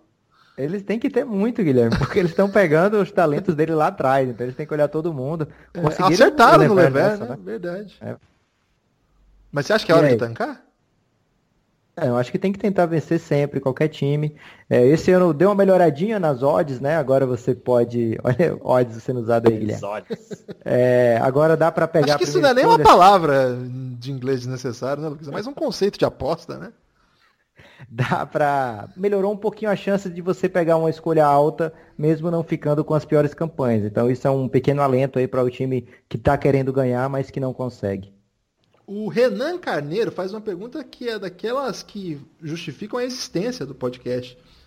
Kyrie Irving é o Sansão ao contrário? Ele cortou o cabelo e voltou a jogar bem. E quando o Hayward poderá ser cobrado pelo seu desempenho? O pessoal tá forte aí contra o, o Hayward nesse podcast hoje. De fato não tá legal, não. Acho que Manda aí pro jogo... Sans. É, não sei, hein, Lucas. Eu não sei, tô meio cabreiro com ele também. É, o Kairi jogou muito, né? Mas o que o Oladipo fez com ele foi covardia, né? Porque o Kairi tava matando o jogo, cara. Tava assim, já tava, oh, o Kairi, sensacional. Nossa, o Kairi, Kairi. Daí o Oladipo rouba o jogo de um jeito. E ninguém falou do Oladipo hoje, então fica aí um abraço pro Oladipo, nosso grande ídolo. O Hugo, Hugo é do Rio de Janeiro. O Hugo quer saber o seguinte, qual o problema do Sixers? O problema do Sixers é ter dois caras que não chutam jogando mais de 20 minutos. Eu acho que é, essa Tem é um outro problema também. Qual é o outro? Que eles, eles cuidam muito mal da bola, cara. Eles é. cometem muito erro e muita decisão errada no ataque, não só nos arremessos, mas nos passes também. Quantidade de turnover muito alta, então isso vira meio fatal, né, para eles. Não sabe Cê... arremessar direito com dois caras e não cuida bem da bola. Você gosta desse negócio do, do J.J. Redick começando no segundo quarto? Só? Eu gostava quando era teoria, hum. é, antes, antes de começar a acontecer. Agora não sei se eu tô gostando muito não, sei lá, cara. Mas é, mas tudo bem, acho que é uma escolha válida, assim. Teoricamente eu acho que pode ser interessante. Mas aí depende muito de como vai ser o Fultz, né, cara? O Fultz tem uns vídeos que são realmente constrangedores, né, de arremessos dele. É, de, cara, bola vai, tipo, quase para trás, assim, pro outro lado, né? Muito esquisito. Eu acho que o Philadelphia ainda precisa se ajeitar. Mas eu acho que dá para se ajeitar, ainda tem tempo. O Renato Drummond, Renato Drummond de Belo Horizonte, Drummond de Belo Horizonte, será que ele é parente do Carlos Drummond de Andrade, o Lucas? Já, já pensou, rapaz? Tem um pouco. Renato, se você for parente do Drummond aí, queria dizer que eu sou muito fã do seu ancestral. É, o Renato está dizendo o seguinte: você acha que o Lakers consegue se acertar com o Luke Walton ou será necessário troca de técnico? O núcleo de jovens é superestimado? Essa pergunta é boa, Renato. Eu acho que não. Eu, eu acho que tanto não é superestimado que os jovens acho que estão conseguindo jogar. O problema acho que é o resto ali, é o jeito que o time foi montado. É, e vamos lembrar uma coisa, o Josh Hart e o Kyle Kuzma foram escolhas de final de primeiro round. Não dá para cobrar que eles sejam super estrelas, ainda que as pessoas dão uma empolgada. E assim, a primeira resposta sobre o Lakers é, é superestimado sim, porque para eles qualquer coisa é, o, é a melhor coisa do mundo. Sempre tem isso mesmo. Mas eu acho que, poxa, os, os moleques sabem jogar bola assim, viu? Acho que quem montou esse time aí que, que é o responsável por esse começo bem decepcionante. A Simone, Lucas, mandou um beijo para você, sua grande fã. Simone Batista, beijo para o Nepopop, ela diz. E ela diz o seguinte: quais os jogos que vocês recomendam? Isso aqui é para você, Lucas, que é um grande analista do calendário da NBA. Quais os jogos que vocês recomendam para um apaixonado por NBA idoso guardar todas as forças para assistir nesse começo? E quem será a grande peba da temporada? E para terminar, essa aqui é para você, Rodrigo. Quando vocês vão lançar um dicionário com inglês desnecessário? Eita, a Simone tá Vamos tá sabendo aí, muito, hein? Né? Vamos Vai assumir rolar, esse compromisso hein? aqui publicamente? Vai rolar, hein? Vai, Vai. rolar, hein? E Caramba. com o Rodrigo Alves no meio disso, hein? Pegar isso aí, a Simone. Estamos, estamos trazendo o Rodrigo Alves para o lado certo da força, né? Porque ele já foi um grande detrator do inglês necessário. é, mas agora Continuo sendo, eu estou fazendo só para poder criticar, mas com uma referência bibliográfica perfeita. e aí, Lucas, recomenda aí para Simone dois jogos que ela precisa ver de qualquer jeito, nessa semana. Simone, de... ah, dois... acho que ela nessa quis semana. saber quais, quais times que ela deve assistir sempre. Ela deve procurar sempre jogos do Denver Nuggets, que não vai se arrepender e outro time que ela pode assistir tranquilamente também, Milwaukee Bucks. São dois times que não jogam tão tarde assim, é, mas aí você não passa aquela raiva de ver jogo tipo do Orlando Magic, ver jogo do, do New York Knicks. Você pode ir no Denver e no, no Milwaukee Bucks que você vai estar bem servida de basquete. O camarada aqui, o Lafayette Anderson, o Lafayette sempre manda mensagem também. Corinthians desce de patamar no NBB com a lesão do Fischer? Desce. Infelizmente, para mim que sou corintiano, desce sim. É, lesão seríssima no joelho, tá fora da temporada. Queria mandar um abraço pro Arthur também, jogador de Brasília, que também teve uma lesão, mas a dele não é tão grave. Daqui um mês ele tá, tá retornar. É, não constatou lesão mais grave, mas teve que fazer uma artroscopia. O do Fischer não, do Fischer é cirurgia mesmo, perdeu o NBB e justo na hora que o Corinthians tinha encaixado, né? Tinha tido um paulista ruim, como a gente falou algumas vezes aqui, e ele estava começando a jogar bem, ganhou do Pinheiros, ganhou bem do Joinville, começou mal o jogo contra o Flamengo, mas conseguiu equilibrar. No último quarto estava ali próximo no placar e aí numa disputa com o argentino do Flamengo, Balbi, o argentino cai em cima do joelho dele e, e aí já era. Uma pena mesmo, não sei o que o Corinthians vai fazer. Eu acho que não tem grana para reposição, viu? O orçamento do time não era tão oh, é, opulento nessa temporada aí. Vai ser, vai estar tá na mão do grande Gustavinho aí a armação da equipe Grande cara, Gustavinho. O Pedro Igor, Pedro, Cras, é, Pedro Castro, ou Pedro Igor Castro. Qual a perspectiva pro meu Kevs nessa temporada, irmão? Coitado, irmão, ferrou. cara. Ferrou, irmão. Deu ruim. Um abraço pra ele que ele ficou no Kevs, né? Não é todo mundo que ficou. É não. isso aí, você é foda, cara, porque é, o bonde mesmo foi pro Lakers e tá passando perrengue lá. Então é melhor ficar aí que pelo menos mantém uma certa altivez, né? E quem que você acha que será a cara do time nos próximos anos? E aí, vai, Rodrigo, vai ser o Kevin Love ou ele vai ser trocado e vai ficar o Colin Sexton? Não acho que. Assim, o Kevin Love, claro, é o melhor jogador do time hoje. Mas também com as questões de lesões e tal, não sei se eu confiaria tanto nele assim a longo prazo, né? É, e o Colin Sexton, que poderia ser esse nome, agora tá no meio dessa situação aí complicada com o time. Ô Pedro, tá difícil arrumar um, Eu arrumar acho um, que- oti- otimismo aí pra você, hein? Acho Até o J.R. da- Smith quer ir embora. pô. Eu acho que vai vir da taça Doncic a cara do Kevs aí no futuro. Isso, isso. Gostei dessa, desse otimismo aí. O David Santos, o David Santos é muito São Paulino, viu, gente? Tudo no perfil dele é relacionado ao São Paulo. É, um abraço aí pro David. Vocês acham que o Tatum pode desbancar o Kyrie como o jogador mais importante do Boston Celtics? Acho. Eu acho sim. É, ele tem bola pra isso e o Kyrie também, como o Rodrigo falou, é meio tá querendo meio que vazar, ele é, reafirma compromisso que vai ficar. Não sei, eu acho que o Tatum é, tem um talento inacreditável, assim. O Hamilton, nosso amigo, hein, Lucas? O Hamilton, grande é, camarada, acho que de Goiânia, né? Acho que é a cidade dele. Não sei se ele é de Goiânia, mas eu sei que é do estado de Goiás. Alguém sabe como anda o clima em Dallas? Parece que tá feio, Hamilton. Esse bafafá todo, depois de um chega pra lá em rebote defensivo do DeAndre Jordan, nosso garoto prodígio, merece atenção especial ou foi apenas um lance de jogo? Dizem, dizem que o clima não tá lá maravilhas. A gente falou bastante disso aqui, Hamilton, e de fato aqui o Don't vai ter que fazer alguma coisa bem feia pra gente, pra eu pelo menos, não defendê-lo, né? Então, é, sou suspeitíssimo nesse caso, mas acho que ficou meio claro que, independente do que ele possa ser arrogante, que ele possa ser alguma coisa nesse sentido, quem tá sendo tonto são os outros, né? O Renan Ronch, grande Renan, é, lá do, na era do Garrafão. Quais as coisas mais interessantes a se observar na temporada do college que se inicia amanhã? Renan, eu acho que são os meninos. Eu, não, eu, eu gosto de basquete, eu gosto de, de basquete coletivo, mas eu acho que a NCAA tá muito feio o jogo, viu? Caiu o nível, inclusive o nível tático, que era um primor, também deu uma queda brusca. Tanto que as equipes estão priorizando talento individual nesses momentos chave, e por isso que deu tanto rolo aí para trazer jogador, porque basicamente não dá para ficar com os melhores, e aí você tem que montar um time arrumadinho. Sei lá, eu acho que eu tô curioso para ver os, os talentos e Vila Nova que tá jogando muito bonito, mas é, não tô tão empolgado assim não, viu, Renan? Mas é, vamos ver, né? Assim que começar a gente tem mais o que dizer. O JP Benini, Lucas, você acha que o Corinthians podia contratar alguém aí para substituir o Fischer? Ah, vai depender se o Fischer tem aquelas cláusulas de seguro, né? Que é o seguro cobrir o salário. De repente o Corinthians poderia ter um, um alívio no orçamento aí. Mas por enquanto, de acordo com as notícias belgradenses, ainda não tem nada, nenhum nome sendo sondado, né, Guilherme? É, exatamente. Agora, o Rick Matias, essa aqui é que você estava querendo, Rodrigo. Você estava ansioso por essa questão aqui. Qual é a questão? O que vocês estão achando dessa temporada com o pace altíssimo? E com os pivôs Ah, com tá. boa visão de quadra, tendo muito impacto nas partidas. Aí você achou que ele ia falar do, do Nikola Jokic, né? Errou.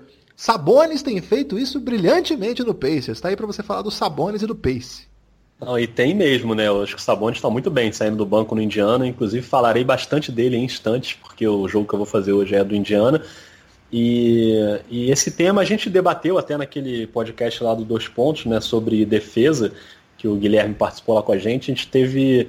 é, a gente passou também por esse ponto, né? Aumento da velocidade. E realmente a NBA pisou num acelerador muito forte né? nesse início de temporada.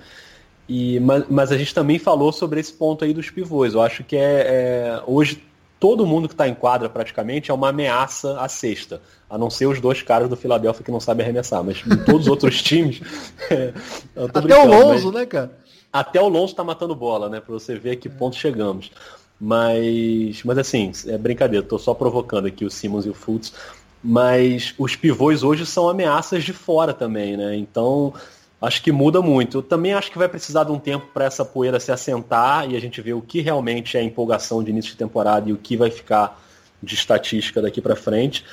Mas eu, eu tenho um pouco de medo desse efeito, assim, de de banalizar muito a pontuação e você até perder referências de né, se o time está bem, se não está. Eu acho que os números tendem a ficar menos importantes quando você tem uma mudança tão drástica assim.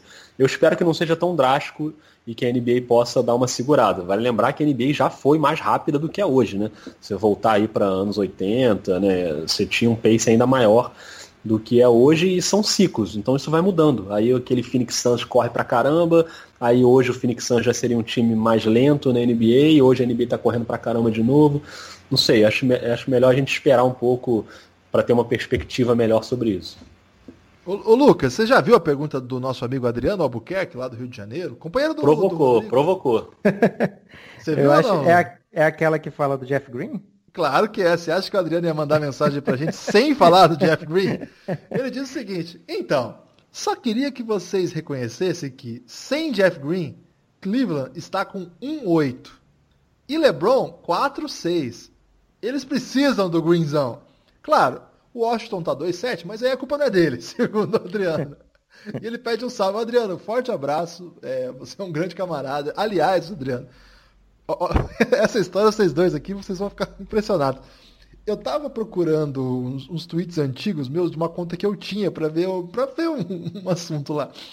E, cara, eu encontrei uma correspondência minha no Twitter com o Adriano, da época, já na época, né, em 2014, isso, e vocês nunca vão acreditar quem foi o tema da nossa conversa pelo Twitter em 2014. Uma chance para você, Lucas. 2014 deve ter Uma sido... chance. Caramba, Ben Wallace? Não, não é, não é sobre basquete. Uma chance para você. Ah, velho, depois que eu arrisco o Ben Wallace, você fala que não é de basquete? Pode fazer outra chance então, Lucas. 2014, então, Filipão. Não, sua chance, Rodrigo. É, as manifestações de 2013. Cabo Daciolo. Não. Caramba. Eu e Adriano falamos sobre Cabo Daciolo em 2014. Encontrei isso no Twitter. O Adriano Glória vai lembrar aí. O Adriano vai lembrar aí. É, fica aí essa, fica aí a, a, dúvida sobre o que estávamos falando de Cabo da Senhora em 2014. Vai ser muito interessante, assim, porque eu acho que até como informação é interessante. Então quer dizer que está comprovado que o Cabo da Ciolo existia mesmo antes dessa eleição. Não, não, não surgiu como eu e Adriano conversávamos sobre ele. Então, forte abraço aí, Adriano. Ele só queria fazer essa menção, o Jeff Green pediu um abraço e trouxe essa lembrança aí para ele. O Renan Damasceno, Renan Damasceno é um baita jornalista lá do estado de Minas é, cobriu a Copa, aliás, fez cada testaço sobre a Rússia durante a Copa, não só sobre a Copa, mas sobre é, várias questões políticas, históricas da Rússia. O, Adri... o Renan, a, a, acompanhei seu trabalho e ficou muito bom mesmo, parabéns. Ele quer saber o seguinte, para você essa aí, Rodrigão. Quem tem mais culpa pelo início de temporada instável do Lakers? O Walton, que não consegue montar defesa, ou o Magic Johnson, que pouco acertou nas negociações pós-LeBron? Sobrou pro Magic Johnson. Hein? É, eu acho essa pergunta muito boa, porque eu acho que realmente o Magic Johnson tem uma parcela de culpa aí na, na, montagem do elenco, mas, cara, o Magic Johnson ele vestiu uma espécie de armadura à prova de críticas, porque ele trouxe o LeBron. Então como é que você vai criticar o cara que levou o LeBron pro Lakers, entendeu? Ele acho que o grande feito dele fica muito acima de qualquer erro que ele possa ter nessa temporada. Ele para chegar no fim da temporada e ser o vilão da história, ele vai ter que fazer muita cagada até lá, entendeu? Então, por mais que o, a montagem do elenco tenha sido arriscada, e, e, todo mundo falou isso antes de começar a temporada, né? Que em vez de rodear o Lebron de arremessadores, ele rodeou o Lebron de veteranos capazes de, de armar um pouco melhor o jogo, mas ao mesmo tempo injetar uma. Né, aquela questão de fim de jogo ali, de ter é, preparo para chegar e decidir, coisa que não está acontecendo. Então, eu, eu, concordo que o Magic Johnson tem a responsabilidade dele também. Mas, pô, o cara foi buscar o LeBron James e levou para Los Angeles. Então é, é duro criticar o Magic, viu? O Lucas, o Nets Brasil, aliás, estamos nas duas últimas perguntas do podcast, uma do Nets Brasil e outra do Knickerbocker, ou seja, os perfis dos times de Nova York chegando aí nessa reta final. É, o que, que você está achando do início da temporada do Nets, hein, Lucas? O Carlos Laver vem para mim eu acho que é MIP, né? Não é pra mim. Vem pra mim. É, mas ele pode ir para você sim, viu? Eu, eu, eu, aceito que ele vá até você, te dê um abraço. E aí, Lucas? É, tá, como a gente falou, né? Tem que tentar ganhar mesmo, tá jogando um basquete interessante, venceu bem o, o Philadelphia ontem, é, perdeu jogos que não deveriam ter perdido, como pro próprio Knicks, mas tá fazendo um bom papel, divertido ver o Nets tendo time para botar para jogar, para competir, que não tinha muito tempo. É... Agora não vai, não vai dar para esperar muita coisa. Se estiver esperando playoff, já não rola. Mas se estiver esperando diversão, é uma boa pedida. Ô Lucas, mas eu não me conformo de ver Jared Dudley em quadra. mas ele é um cara que é inteligente ele jogando. Ele é ruim, mas ele é inteligente. É não dá, não, não dá. Eu, eu, eu, eu, gosto muito do que o Nets está tentando. Ele passaria Eu gosto muito do Lever. eu acho também. É, eu gosto muito do, do, Joe Harris, né? Que tá matando bola, cara, de tudo quanto é canto. Eu, inclusive, entrei no bonde do, do D'Angelo Russell, bonde do qual nunca fiz parte até essa última semana. Mas não dá com o Dudley em quadra. O amigo do Nets aí, cuidado que ele vai matar umas duas bolas de três por jogo que vai você, fazer você pensar, não, ele é útil. Ele não é útil. Ele é o responsável pelas derrotas. Não dá para em 2018 ter Jared, Jared Dudley em quadra. É, a não ser que seja nos Jogos Universitários Brasileiros que vai começar amanhã em Maringá, hein? Ficou aí um grande link. É, o Knickerbocker, então, para você fechar isso aqui, Rodrigo. Vamos lá. O que, que, vocês estão achando da temporada do Lamarcus Aldridge até aqui? É um time que se acompanha bastante. Acho que ainda está bem inconsistente, mas na última temporada ele foi muito injustiçado. Carregou o San Antonio Spurs nas costas e foi tão pouco reconhecido. O que, esperar desses Spurs esse ano com a dupla do mid-range? Que é, é o DeRozan e o Lamarcus. É, boa, boa denominação. Eu não acho que ele foi injustiçado na temporada passada, não. Acho que ele foi até bem reconhecido, né? Foi All-Star. E muita gente falou que realmente ele estava numa temporada espetacular, já que o Kawhi não estava jogando, ele virou o líder do time. Esse ano ele tá. Assim, ele não tá o aproveitamento de arremesso dele não está tão bom quanto do ano passado, ele não está matando tanto essas bolas de meia distância, mas acho que ele está pegando mais rebote, está tá tentando mais passe. É, acho que o número de assistência dele subiu um pouquinho, da última vez que eu vi pelo menos, não sei se agora já voltou o que era. Mas eu, eu gosto muito dessa dupla é, dos, dos, jogadores à moda antiga, né, que fazem um arremesso que não se faz mais na NBA, que é o arremesso de média distância. Então, lembrando sempre que o Popovic é que está treinando os dois, eu acho que pode dar um bom caldo, sim, cara. Eu sou muito fã do Lamarcus, acho que ele é um cara é, importantíssimo para o San Antonio e vai continuar sendo, eu acho. Tomara que dê certo com o DeRozan e pelo começo de temporada me leva a entender que vai dar certo. Com essa resposta, nós chegamos ao final de todas as perguntas que recebemos. Dessa vez foi mais de 40. É 40 perguntas, responder todo mundo é só no Belgradão mesmo, porque a gente faz o nosso convidado ficar mais do que o tempo do que ele queria. jamais, jamais. ser responsável por responder todas as questões. Restou, portanto, apenas o destaque final. Você começa aí com o destaque final, Rodrigo Alves. Obrigado por essa brilhante participação aqui no Café Belgrado. Não, podem chamar sempre que estarei sempre presente. Foi muito legal e, e a galera manda umas perguntas que realmente são bem interessante para debater. É, agradeço mais uma vez o convite, aproveito essa reta final para fazer um alto jabá dos meus podcasts, para a galera ouvir também o Dois Pontos que eu faço com o Rafael Roque, pode procurar lá em, nos aplicativos, e o Vida de Jornalista, que é o podcast que não tem nada a ver com basquete, o basquete jamais mas foi é citado. Bom, jamais é bom, foi citado, mas é um debate maneiro, com sempre conversando com algum jornalista, então para quem se interessa aí por bastidores de reportagem e tal, é legal. Toda quarta-feira no ar o Vida de Jornalista e toda quinta-feira o Dois Pontos. Então procurem lá também. Estou aproveitando essa mídia aqui porque vocês estão muito famosos. Então é sempre bom a gente aproveitar essa mídia para divulgar o trabalho. Não tem nenhuma peça para divulgar, nenhum filme aí que eu estou estrelando, mas tem dois podcasts, então tá valendo. Obrigadão, um abraço a vocês dois. Que, ó, sou ouvinte dos dois e é sinistro mesmo. É... O Dois Pontos todo mundo já conhece, né? Mas o Vida de Jornalista, quem não conhece ainda, Vale a pena escutar, são lições para a vida, hein? É muito mais do que lições para jornalismo, são lições para a vida, aí, conhecimento, compreensão da sociedade. Então fica aí a recomendação, baixem lá, Vida de Jornalista. Tem, tem no site também, né, Rodrigo? Tem, é Vida de Jornalista tem. É, no Twitter do Vida de Jornalista, que é o arroba vida underline jornalista, tem o um link lá para você acessar direto no site. Mas está no Spotify, está em todos os aplicativos, está no SoundCloud, está no YouTube. É, eu sempre brinco também, se precisar, eu levo na sua casa aí com fone de ouvido para você ouvir, não tem problema. Vai lá, Lucas, seu destaque final.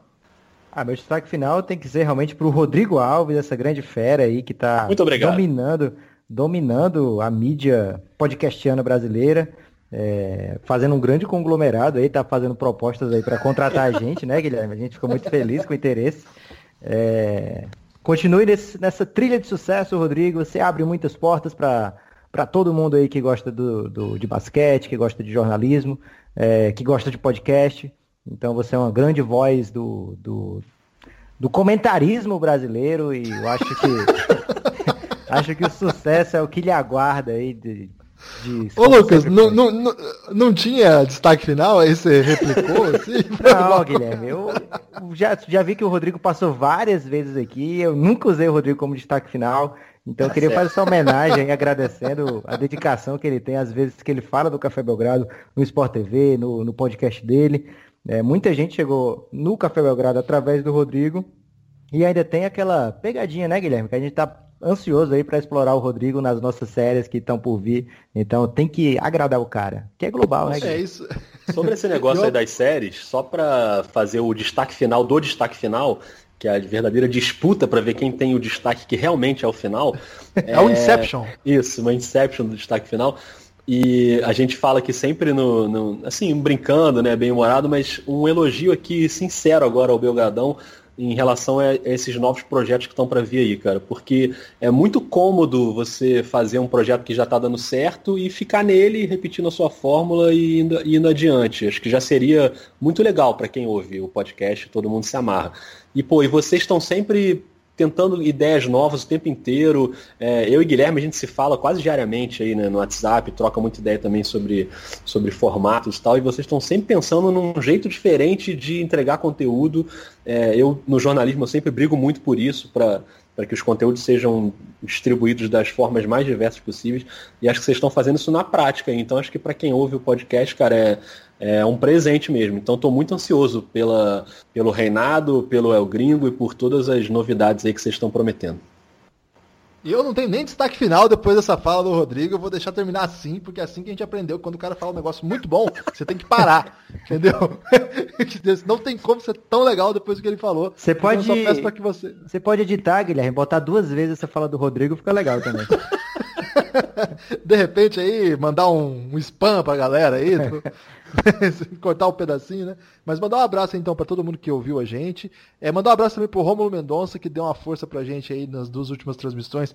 Uma força monstra. O Rodrigo e o Rômulo, quando falam no Belgradão, Twitter do Belgradão fica alucinante. Então, todo mundo que tá chegando até a gente por eles, é, sejam bem-vindos aí. Espero que vocês gostem do podcast. E que vocês, se puderem lá, querer conhecer um pouco mais do nosso projeto, cafébelgrado.com.br. Quem assinar imediatamente recebe já o episódio do Mip Hunters, o episódio final do Mip Hunters, e depois vem muita coisa por aí. Lucas, Rodrigo, forte abraço. Valeu! Fala abraço.